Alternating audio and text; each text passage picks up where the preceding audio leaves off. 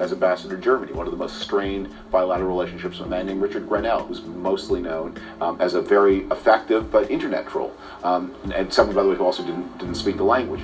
Um, that allies around the world are being pushed away, and this has serious real-world consequences. Uh, the European Union is now talking about forming a, a single European Union army. President Trump fantastically tweeted about that, but it's a real thing they're talking about, and avoiding that has been a major goal of American policy for a long time. America wants European forces in NATO, not outside of it. But because the United States has become so visibly unreliable and selfish under President Trump, um, it is pushing away allies. One more example of Trump's alternative reality, it's his promotion of the Rasmussen poll. A Rasmussen, a right-leaning polling firm, its polls do not measure up to CNN standards. We normally don't report on Rasmussen polls, but Trump loves them. He tweets about them. He did again this week. Uh, where my colleague Harry Enten has a headline on CNN.com that says, Trump's favorite pollster was the least accurate in the midterms. Rasmussen polls were way off in the midterms. But David Zurawik, this is another example of the problem we've got where Trump repeats this stuff that's totally bogus. Yes, and then it shows up on Fox and in other places and it's fed back to them. You know, an interesting thing, Brian, this goes back to our opening segment. Um, when when the filings on the Mueller came out Friday, if you watched Fox without sound, as I did the second or third time through the, the coverage, you kept seeing a thing pop up, a headline pop up that said no collusion. And the other headline was witch hunt exposed. It's like they give these little bursts of, and it just kept repeating itself. And I thought that's what they're reducing this to. And for people who don't want to hear experts, right. here's where you go. You get the little thing that says no collusion, and he believes it. I, I don't know if he believes it, I shouldn't say that. But it feeds back on it, and that's what they're feeding the base. That's really dangerous. Uh, I have to go, but Susan Glasser, I don't want to let the week go without remarking on George H.W. Bush's funeral. You were there at the National Cathedral. You said, What a world we live in, that that was the feel good event of the week. What a sad thing that is.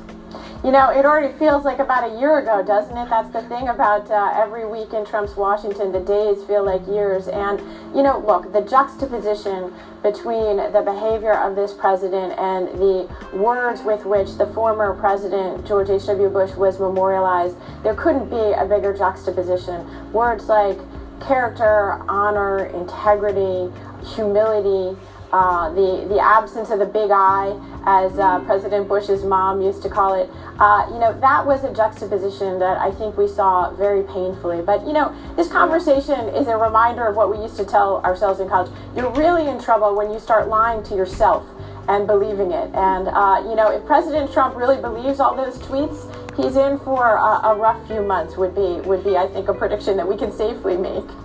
All right, thanks everyone. Uh, up next here, shocking new allegations about former CBS boss Les Moonves. Yes, even more now being learned. One of Moonves' accusers and her attorney, Gloria Allred, will join me next. And a quick programming note here tonight's one of the best nights of the year on CNN, CNN Heroes. We're humans helping humans, and they need our help. We are truly giving the gift of mobility. They're the best the world has to offer. We're building something that matters a lot more than we do. They're heroes today and every day. You give me the This is nice. What did you use for this? Girls Coding teaches girls how to program. It's all about solving problems. We serve anybody who has ever raised their hand to defend our Constitution. My vision was to have a home where women could find safety and find themselves. Our first goal was just to create this hospital based intervention. I want each and every one of them feel special. Join Anderson Cooper and Kelly Ripa live as they name the 2018 CNN Hero of the Year. Here once again, celebrating the best of humanity. Don't we need this tonight more than ever? Heroes, an all-star tribute, tonight at 8 Eastern. Hey, it's me, your dry skin. I know I can be challenging, but I'm deeper than what you see. I'm craving something we're missing, the ceramides in CeraVe. CeraVe contains three essential ceramides to restore the ones we've lost and help repair my natural barrier, so I can lock in moisture and keep us protected. We're in this together, so we've got to have each other's backs. And friends, and arms, and legs. CeraVe, what your skin craves. Let's be honest. Every insurance company tells you they can save you money. Save up to 10% when you bundle with Esurance. Including me, Esurance spokesperson Dennis Quaid. He's a pretty good spokesperson. Yeah. So when I say drivers who switch from Geico to Esurance saved an average of $412, you probably won't believe me. Hey, actor lady whose scene was cut. But you can believe this Esurance employee, Nancy Abraham. Seriously, send her an email and ask her yourself. No emails. No emails. When insurance is affordable, it's surprisingly painless. Every so often, there is a breakthrough in modern technology. Now, for the first time, there is a flashlight that runs on water. Introducing the Hydrolite. There are no batteries and no charging. It simply runs on water. How does it work? You just remove the revolutionary Hydrocell fuel cell and immerse it in any kind of water for 10 to 12 seconds. When water enters the fuel cell, it immediately begins to generate power. Place the fuel cell back in the Hydrolite, and you have an impressive flashlight. The Hydrolite can be switched on and off like a regular flashlight and can literally run for days on a single water tip. When the water dries out, simply re-dip the fuel cell in any kind of water and you'll have more light. It's amazing. And with a rubberized armor coating, the Hydrolite is rugged, durable, and made to last. But the Hydrolite is more than just a flashlight. By extending the barrel, it becomes a hands-free lantern. It's perfect for outdoor camping activities. It can even hang inside your tent. Perfect for changing tires or for any time you need a hands-free light. And for those times when the power goes out, no problem. The Hydrolite is the perfect long-lasting light for emergencies of all kinds. It even has a full 25 years shelf life. Order now, and you can get your Hydrolite for just $29.95. And the shipping is free. Your Hydrolite will come with a water fuel cell that can easily provide up to 300 hours of light. But order now, and as a special bonus, you'll get a second fuel cell absolutely free. That's 600 hours of light. That's almost one entire month of light. And you can even try it for yourself for 60 days risk-free with our no questions asked 100% money back guarantee. To order, call or go to the website hydrolite.com. That's hydrolite.com. Let's do the thing that you do. Let's clear a path. Let's put down roots. Let's build something. Let's do the thing that you do. Let's do the thing that changes the shape of everything, that pushes us forward and keeps us going. Let's do the work.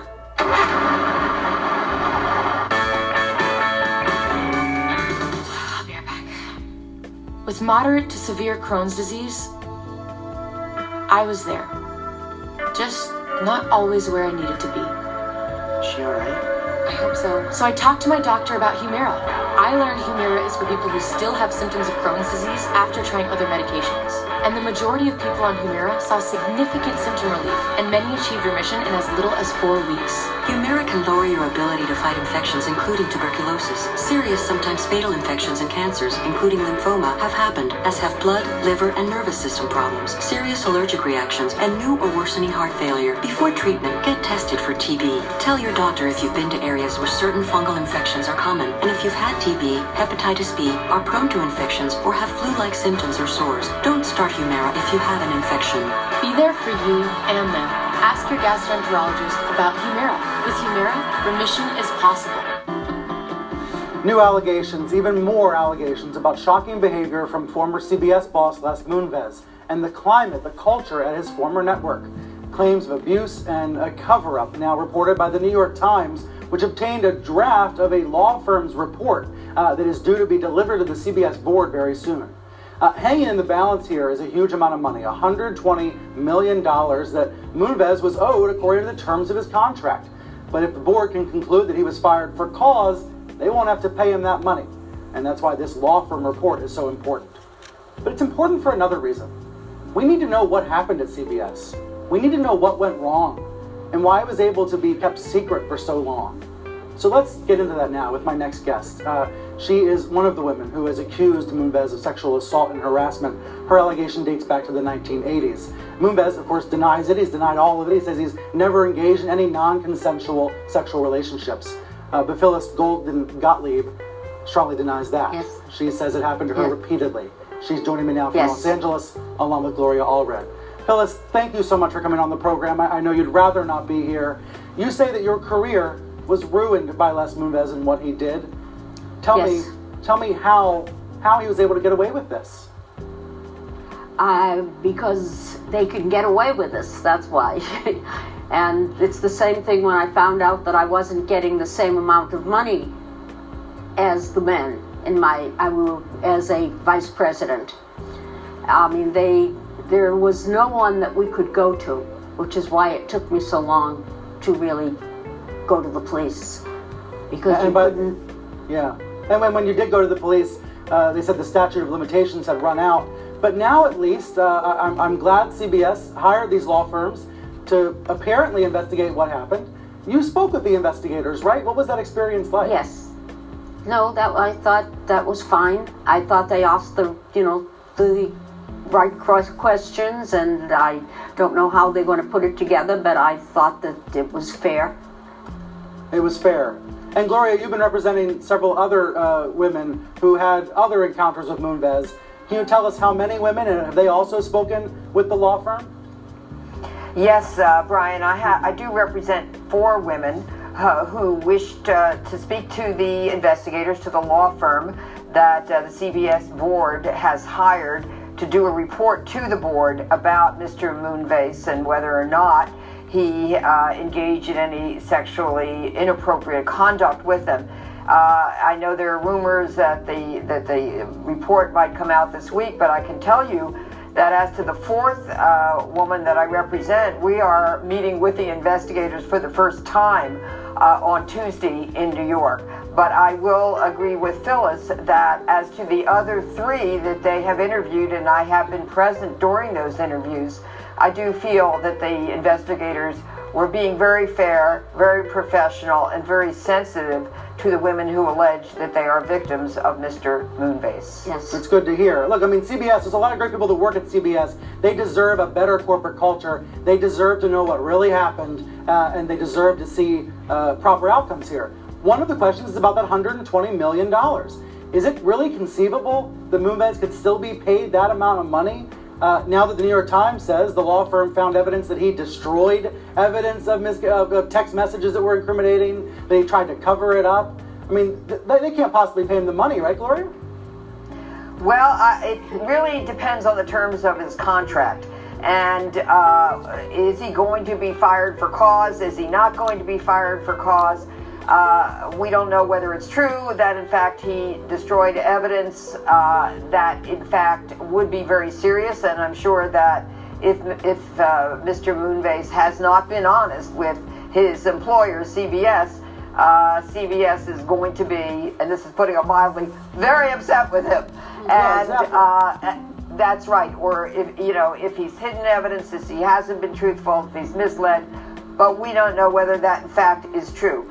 But this is all about Mr. Moonves, the discussion, and my concern is those who allege that they are victims, those who've had the courage to come forward. At no, you know, they've sacrificed a lot. They are taking legal risks. They are doing it uh, because they want CBS to have the full report. I only, I hope that this report will be made public, but I also hope that CBS will do more than perhaps just donate millions of dollars to organizations. They need to be accountable to the persons who can prove that they are victims. If they can prove it, they need to compensate the victims because they should not just be a footnote in all of this.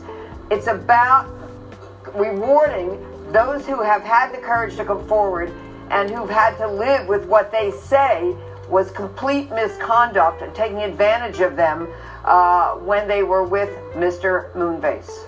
And this is behavior over the course of decades. Uh, sorry, sorry, Phyllis, to interrupt, but it- what, what you allege happened was in the 80s. Other allegations are from the 90s, from the early 2000s. Uh, and then, of course, Moonves ran CBS for 20 years, from the mid 90s uh, all the way up until this September. So this, this is something that spans decades. I wonder for you, Phyllis, the, the idea, the possibility of him being paid so much money, so much severance. Well, how does that how does that sit with you? Well, you know, if I think about it, I, you know, it really get me upset about it. But I, um, my feeling about this was I want, just wanted him to be miserable. I didn't care about the money. Interesting. Um, Mm-hmm. Yes, I it because this I, he did ruin my career, and you know you work hard at that, and especially in those days where there were fewer women, and um, he when I would not go along with his games, then I then he moved my um, office down into like the cellar and made it very clear that I couldn't stay there. And so your office got smaller children, and smaller. Right? When you rejected him, right? Uh, at one point, a violent advance that you allege, the office got right. smaller and smaller, and basically your career was right. squeezed away. Exactly, exactly. And you know, I recall when he picked me up and threw me against the wall.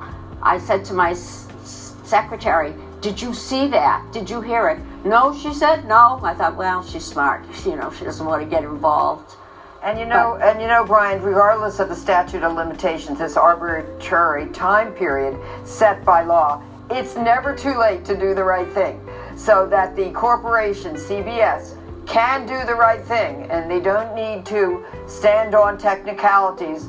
Uh, and they are interviewing and interested in interviewing women who allege they were victims even before Mr. Moonves came to CBS. So the time period now in which the report is going to have to be done and turned over is getting shorter and shorter. So I would urge anyone who alleges that she has information about Mr. Moonves, positive or negative, uh, about uh, sexual harassment conduct, if that occurred, to right now contact CBS and let's have a full and transparent report. That's a good idea. That's can't, can't argue with that. Uh, Gloria, Phyllis, thank you so yeah. much for being here. A couple notes on the way out on this. It's not just about Moonves. The law firms are also looking into the allegations against Charlie Rose, Jeff Fager, and others. According to the New York Times, there's an allegation that the former 60 Minutes producer Don Hewitt uh, was uh, engaged in harassment, and CBS had to pay off an accuser for many, many years, more than $5 million over time. So there's a lot here, and hopefully more information will come out later this week because the CBS uh, board is having its annual meeting on Tuesday. More to come on this. Of course, Moonves denies the allegations. He denies ever uh, engaging in a cover up. He denies any non consensual sex. Uh, but as you hear, there are many women, more than a dozen women, who say otherwise. Quick break here on Reliable Sources, and then. Uh, All contents from reliable sources. Sources. We have no right. Le podcast de Ford has no right on those uh, contents. So we just try to give you some news, uh, some reports about uh, misconduct, mis uh, sexual har harassment. So le podcast de Ford n'a pas de doigts. Tous les doigts sont, sont de CNN, uh, uh, reliable sources. That's the show. And thank you for listening. Le podcast de Ford, sponsored by Flipboard.